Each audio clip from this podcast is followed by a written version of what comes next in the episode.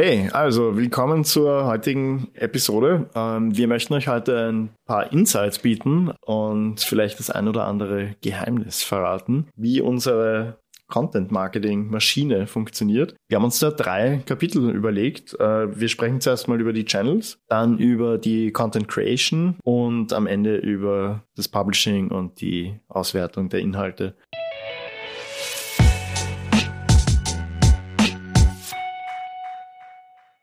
Gut, fangen wir gleich mal an mit den Channels.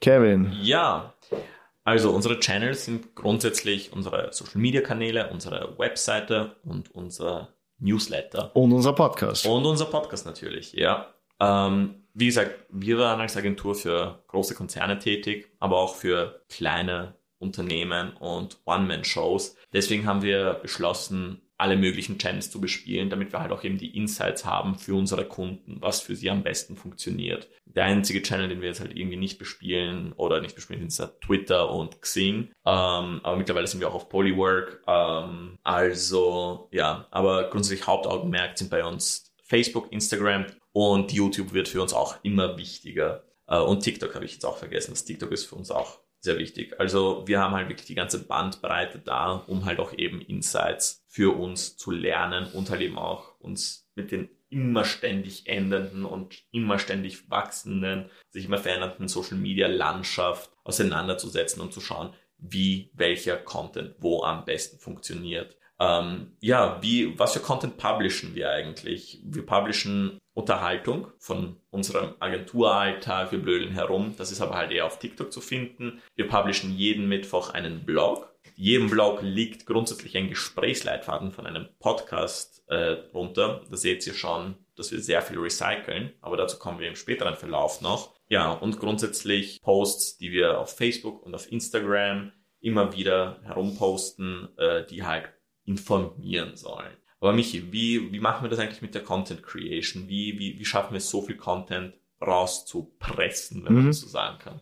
Du hast es eh schon kurz angesprochen, aber ich, ich, ich mag dieses Wort nicht so Recycling. Das klingt so abwertend. Ich würde es eher transformieren nennen. Also wir wir morphen es. Wir morphen es, ja. Also wir sitzen jetzt hier im Podcast und im Podcast geht es ja bei uns oft um Themen, äh, wo wir einfach Impulse setzen wollen bei unseren Zuhörern. Also wo wir ein Thema, das uns beschäftigt, ansprechen, äh, unsere Erfahrungen mit euch teilen und euch am Ende auch immer ein paar Tipps mitgeben wollen, wie ihr das selber umsetzen könnt für euer Business. Was wir dann eben machen, Kevin, du hast es ja schon gesagt, grundsätzlich äh, jeder Gesprächsleitfaden, den wir für unseren Podcast verwenden, ist am Ende dann, also jetzt nicht jeder, aber viele, vor allem wenn es um fachliche, informative Themen geht, ähnlich wie heute, dann ist das oft die Grundlage für einen Blogpost. Und im Blogpost ist grundsätzlich der Inhalt der gleiche, aber es ist einfach komplett anders aufbereitet. Also wir können euch dann viel, viel mehr an Zusatzinfos noch vermitteln mit Bildern. Wir können auf externe Seiten, Tools, äh, was auch immer verlinken, können Content einbinden und euch wirklich dort zeigen. Und das ist dann dafür gedacht, wenn du jetzt eine Podcast-Folge hörst, also das ist quasi die Einstiegsdroge, kann man so sagen, und du denkst ja, wow, okay, das ist jetzt äh, total spannendes Thema, wie es, ähm, wir haben zum Beispiel eine Folge gehabt über Videos ähm, als Geheimwaffe im Content Marketing, wo wir eben auch kurz über verschiedene Videotypen geredet haben, warum Videos äh, emotional gut deine User-Basis ansprechen, also deine Follower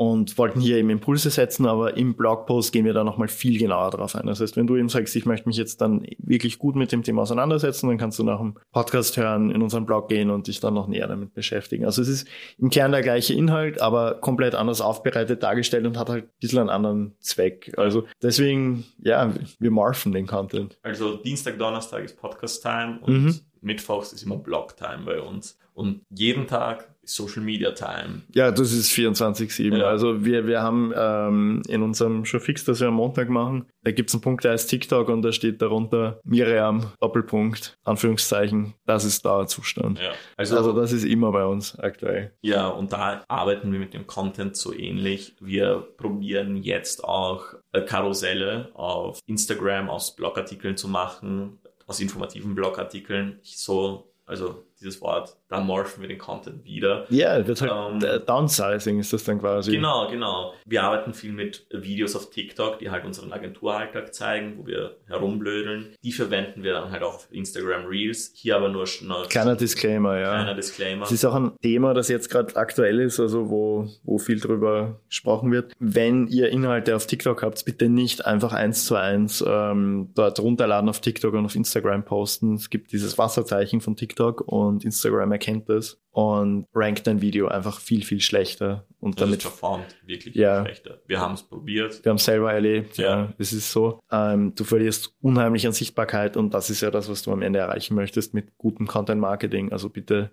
tu das nicht. Wenn es einen speziellen Effekt oder Filter oder Trend oder irgendwas gibt, das nur auf TikTok funktioniert, dann mach's halt nur auf TikTok. Mach's nur auf TikTok, ja. Und dasselbe gilt für Reels. Ähm, wenn es auf Instagram irgendwelche Effekte gibt oder irgendwelche Musik, die es auf TikTok nicht gibt, ähm, dann macht das Gleiche nur halt für Instagram. Also schau, dass der Content nicht so wiederverwertet wird. Ja, du musst ihn morphen, den Content. Du musst ihn morphen, ja. Gut, auf Facebook landet von uns eigentlich so ziemlich alles. Also auf Facebook landet Inhalte, die wir auf Instagram posten. Also Facebook benutzen wir, das sagen wir auch offen immer als, als Durchschleifmedium, ähm, weil da findet man auch YouTube-Videos, da findet man Instagram-Postings, da findet man hin und wieder auch TikTok-Videos, je nachdem. Ähm, Blogartikel werden dort gepostet. LinkedIn ist bei uns wichtig, ähm, weil, es ein groß, weil es halt eben das B2B-Netzwerk ist und wir halt eben sehr, sehr, also fast ausschließlich nur im B2B-Bereich tätig sind. Ja, wir könnten jetzt wieder über Human to Human reden. Aber auf jeden Fall, unser Content für LinkedIn sind die Blogs, sind die Podcasts und informativer Content, der auch auf Instagram kommt, aber der kommt auf LinkedIn mit einem ganz anderen Wording. Den, also wieder Content morphen. Genau, weil LinkedIn ja grundsätzlich ähm, vom Vibe her jetzt einfach viel, viel seriöser ist. Und ja. Äh, es wäre halt unmöglich, wenn wir sagen, wir, keine Ahnung, pranken uns gegenseitig im Büro und dass wir das dann irgendwie auf LinkedIn verwenden. Super Meme, wo es äh, so Kommunikation auf den verschiedenen Netzwerken. Ja, genau. Ja, ja, ja. Halt irgendwie so, ich habe den Führerschein bestanden oder irgendwie so und auf Instagram so, so, yeah, ich kann jetzt so viel cruisen, wie ich will und äh, auf LinkedIn ist so, ich hatte die Ehre mit Fahrschule, Ad Fahrschule, ja. äh, dies und jenes zu machen und jetzt bin ich stolzer Besitzer dieses Scheins, mit dem ich jetzt Auto fahren darf oder irgendwie so. Also ja, man muss halt wirklich die Kommunikation und halt das Wording auch immer morphen. Mhm. Also um es unterm Strich zusammenzufassen, ähm, viele Channels heißt nicht gleich super viel Content. Also wir sagen jetzt nicht, du sollst jeden Channel bespielen und dann für jeden Channel komplett eigenständigen Content machen und den ganzen Tag nichts anderes machen als Content produzieren, sondern was ganz, ganz wichtig ist, du brauchst zwei Dinge, einen guten Redaktionsplan und eine passende Strategie, wie du ähnlichen Content auf allen Channels verwenden kannst, so dass er an die Zielgruppen dort angepasst ist. Also dass du eben, wie, wie du es vorher schon erwähnt hast, Kevin, zum Beispiel einen Blogpost, ähm, also wir reißen ein Grundthema mal im Podcast an, setzen Impulse. Äh, wenn du dich mehr dafür interessierst und, und dir gedacht hast, okay, ich habe jetzt was mitgenommen aus dem Podcast, was ich gut umsetzen kann, kannst du dich im ähm, Blog wirklich eingängig damit beschäftigen. Und für die Leute, die einfach, äh, ich sag mal, diesen, diesen, wie, wie heißt die App nochmal, wo du Bücher zusammengefasst bekommst? Ah, ich weiß nicht, äh, welche du meinst. Die, die hatte den unheimlichen Hype, aber ist jetzt irgendwie wieder verschwunden. Blinkist. Blinkist, genau. Blinkist. Also für die, für die Leute, die total auf Blinkist und so weiter stehen, gibt es dann Instagram, wo wir in einem Karussell äh, 5, 6, 7, 8 Slides haben, wo wir einen Blogpost runterbrechen aufs Wesentliche, aber halt auch wieder visuell unterstützen können. Ja. Also da ist jetzt ja ein Thema, was wir behandeln, wird in drei Content Pieces featured auf drei verschiedenen Channels. Äh, hier kommen wir jetzt auch schon zur KPI-Auswertung und zum Publishing. Jeden Monat setzen wir uns hin und schauen, wie der Content performt hat. Und der beste Content kommt dann in unseren Newsletter, weil dann wissen wir, das ist der Content, der, den, der unseren Fans und unserer Community auf den verschiedenen Netzwerken gefallen hat. Er wird es unseren E-Mail-Kontakten auch gefallen. Und so selektieren wir auch die Content Pieces für unseren Newsletter. Ja, unser Newsletter besteht dann auch manch, äh, meistens aus einem Tipp und aus weiteren Content Pieces, die eben sehr gut performt haben. In dieser Content-Auswertung, die wir machen, ähm, kommt es natürlich auch vor, dass viel Content, wo wir dachten, dass das super gut funktioniert, gar nicht funktioniert. Wir geben unserem Content oder unseren Content-Formaten immer eine drei Monate, monatige Lebenszeit. Also wenn wir sehen zum Beispiel, ein Post funktioniert auf Instagram gar nicht, probieren wir ihn mit einer anderen Gestaltung oder beziehungsweise mit einem anderen Wording auf LinkedIn.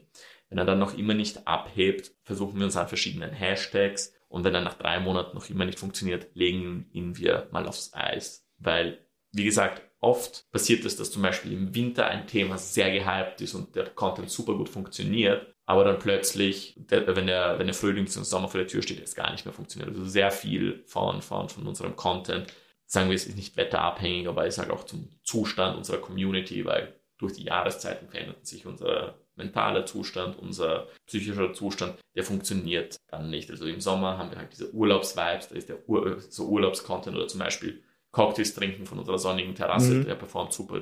Das sowas irgendwie Punsch trinken wir auf der Terrasse. Wir werden es probieren. Wir werden es probieren, ja. ja. Und, und euch natürlich davon berichten, wie das halt auch zusammenhängt mit, mit unseren Content Pieces. Mhm. Oder eben auch andere, ähm, was, was halt auch für uns total wichtig ist, wenn wir eben sehen, äh, in einem bestimmten Netzwerk, wo wir gesagt haben, gut, wir probieren jetzt einen Content-Typ ähm, in diesem Netzwerk mal, wenn er dort total gut performt hat. Also bei uns war das zum Beispiel unser Designer-Lexikon, wo wir bestimmte Begriffe erklären. Dann versuchen wir auch das auf andere Netzwerke zu übertragen, auf andere Medien. Also ich könnte mir zum Beispiel vorstellen, dass wir das auf TikTok probieren. Genau. Und dann machen wir halt so ein A bis Z und dann machen wir halt äh, 26 ja. Buchstaben hat das Alphabet. Da machen wir 26 Postings auf äh, TikTok, wo wir, äh, weiß ich nicht, zu jedem Begriff in 15 Sekunden kurz irgendwas erklären, eben visuell, flashig, kurz, also eben wieder darauf angepasst, auf die Stimmung, die die Leute dort haben. Ja, weil wir haben jetzt, wie gesagt, viel, viel, viel äh, Entertainment-Content auf TikTok und das wäre halt informativer Content auf TikTok. Mhm. Und wie wir es von TikTokern wie mein Anwalt oder der Anwalt, ich weiß jetzt den Namen leider nicht sehen, funktioniert informativer Content auch sehr gut. Mhm. Man muss halt entsprechend aufbereitet sein. Genau. Also der ist ja auch sehr also outgoing und, ja. und dadurch wird das halt auch angenommen von der Community dort. Also wenn wir jetzt einen Frontalunterricht machen quasi ja. ein Video, ich, ich glaube nicht, dass ich es anschauen wird.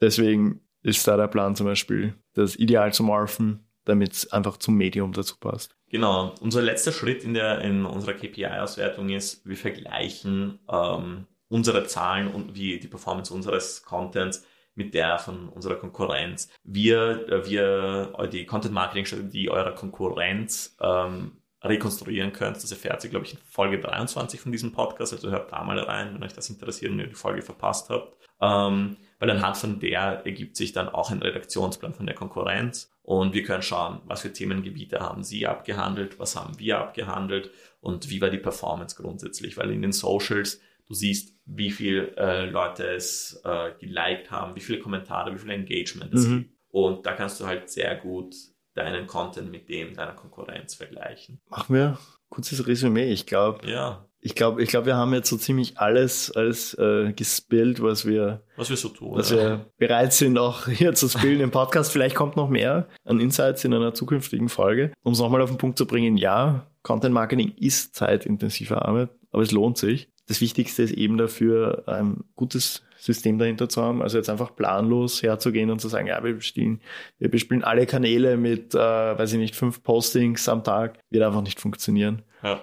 Also überleg dir gut, äh, welchen, welcher Content interessant ist, welcher Content gut funktioniert und wie du ihn eben ummünzen kannst auf die einzelnen Channels. Äh, wie gesagt, guter Redaktionsplan, gute Strategie ist das A und O. Und kommen wir auch gleich zum Call to Action. Ja. Wenn du Unterstützung brauchst dabei, sei nicht schüchtern, komm vorbei, trink einen Cocktail mit uns oder einen Punsch, oder je nachdem, Punsch, ja. welche Jahreszeit gerade ist. Und wir quatschen mal drüber, ja. Wir freuen uns auf dich. Danke fürs Zuhören. Bis zum nächsten Mal.